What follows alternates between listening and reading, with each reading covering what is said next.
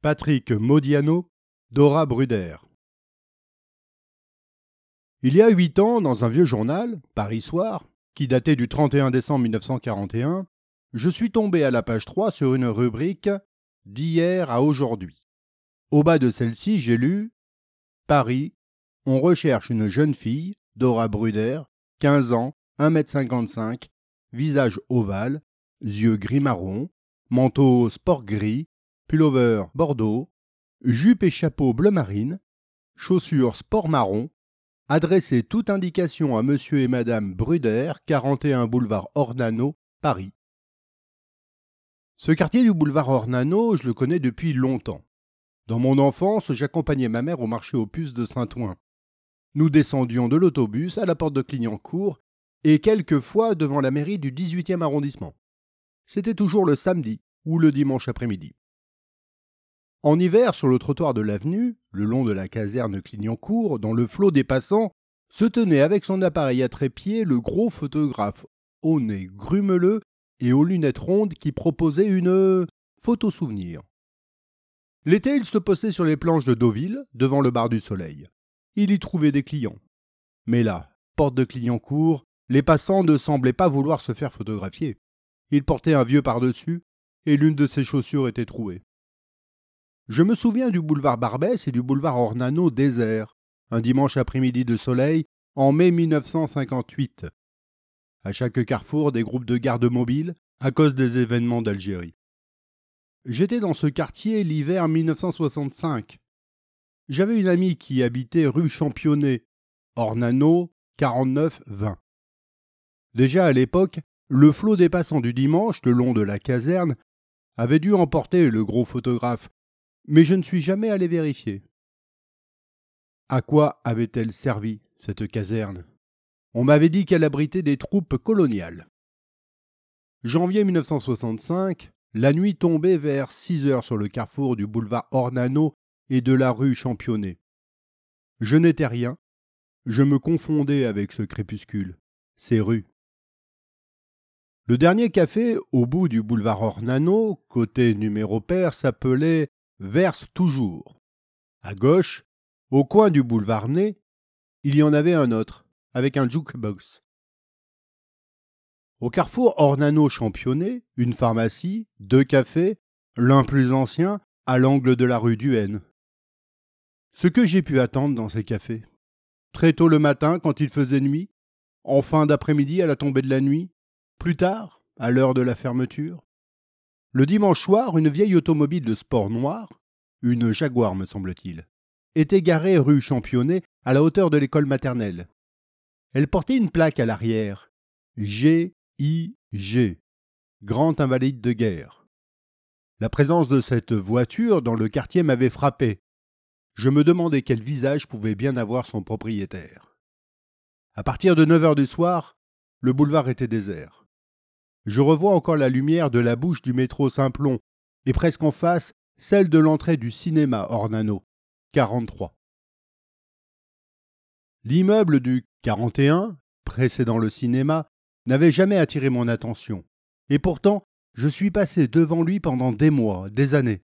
De 1965 à 1968, adressé toute indication à monsieur et madame Bruder, 41 boulevard Ornano, Paris. D'hier à aujourd'hui, avec le recul des années, les perspectives se brouillent pour moi. Les hivers se mêlent l'un à l'autre. Celui de 1965 et celui de 1942. En 1965, je ne savais rien de Dora Bruder. Mais aujourd'hui, trente ans après, il me semble que ces longues attentes dans les cafés du carrefour Ornano, ces itinéraires, toujours les mêmes, je suivais la rue du Mont-Cenis pour rejoindre les hôtels de la butte Montmartre l'hôtel Romain, l'Alcina ou le Terrasse, rue Colincourt. Et ces impressions fugitives que j'ai gardées. Une nuit de printemps où l'on entendait des éclats de voix sous les arbres du square Clignancourt, et l'hiver, de nouveau, à mesure que l'on descendait vers Saint-Plon ou le boulevard Ornano, tout cela n'était pas dû simplement au hasard. Peut-être, sans que j'en éprouve encore une claire conscience, étais-je sur la trace de Dora Bruder et de ses parents. ils étaient là, déjà en filigrane. J'essaye de trouver des indices, les plus lointains dans le temps. Vers douze ans, quand j'accompagnais ma mère au marché aux puces de Clignancourt, un juif polonais vendait des valises, à droite, au début de l'une de ces allées bordées de stands. Marché Malik, marché Vernaison. Des valises luxueuses en cuir, en crocodile, d'autres en carton bouilli, des sacs de voyage, des mâles cabines portant des étiquettes de compagnies transatlantiques, toutes empilées les unes sur les autres. Son stand à lui était à ciel ouvert. Il avait toujours au coin des lèvres une cigarette, et un après-midi, il m'en avait offert une. Je suis allé quelquefois au cinéma à boulevard Ornano, au Clignancourt Palace, à la fin du boulevard à côté du Verse Toujours, et à l'Ornano 43.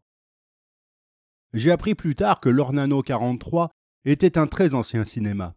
On l'avait reconstruit au cours des années 30, en lui donnant une allure de paquebot. Je suis retourné dans ces parages au mois de mai 1996. Un magasin a remplacé le cinéma.